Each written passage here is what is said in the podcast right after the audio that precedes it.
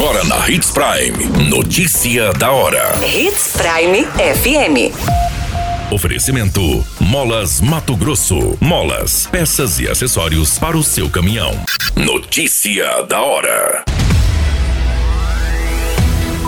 Agentes do Multirão de Combate à Dengue vistoriam mais de 9 mil imóveis em Sinop. Menino de 11 anos morre após ser atropelado por motocicleta. Delegado afirma que Operação Lei Seca será realizado com frequência no município de Sinop. Notícia da hora. O seu boletim informativo.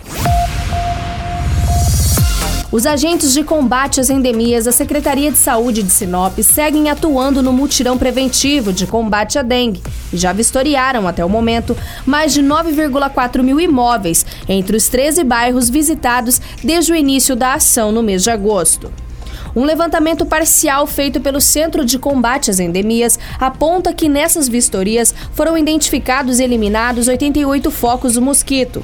Também foram emitidas 14 notificações aos proprietários de imóveis e recolhidas ainda 58 caçambas de entulho. O mutirão, que tem como objetivo identificar possíveis criadouros e eliminá-los, além de trabalhar a conscientização da população, começou pelo bairro Alto da Glória e já passou por 13 localidades.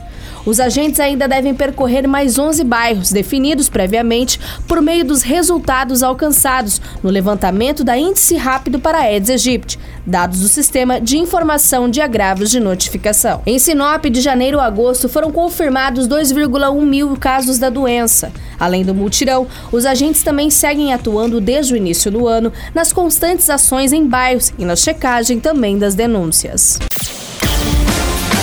Você muito bem informado. Notícia da hora. Na Hits Prime FM. Foi identificado como João Vitor, o menino de 11 anos que morreu após ser atropelado por uma motocicleta no município de Rondonópolis. O serviço de atendimento móvel de urgência chegou a ser acionado, mas a criança morreu a caminho do hospital. Segundo relato aos policiais, a criança estava voltando para casa em uma bicicleta no meio-fio de uma rua, quando um motociclista passou pelo vão do quebra-mola em alta velocidade e acabou atropelando a vítima. Com o impacto, a criança foi arremessada alguns metros à frente do local do acidente. O motoqueiro de 19 anos também ficou ferido e foi socorrido para atendimento e, posteriormente, conduzido para a delegacia de polícia da cidade. Ele foi autuado e preso em flagrante por homicídio culposo na direção do veículo automotor e direção perigosa de veículo em via pública. Este caso agora segue sendo investigado pela Polícia Civil. Notícia da hora. Na hora de comprar molas, peças e acessórios para a manutenção do seu caminhão, compre na Molas Mato Grosso. As melhores marcas e custo-benefício você encontra aqui.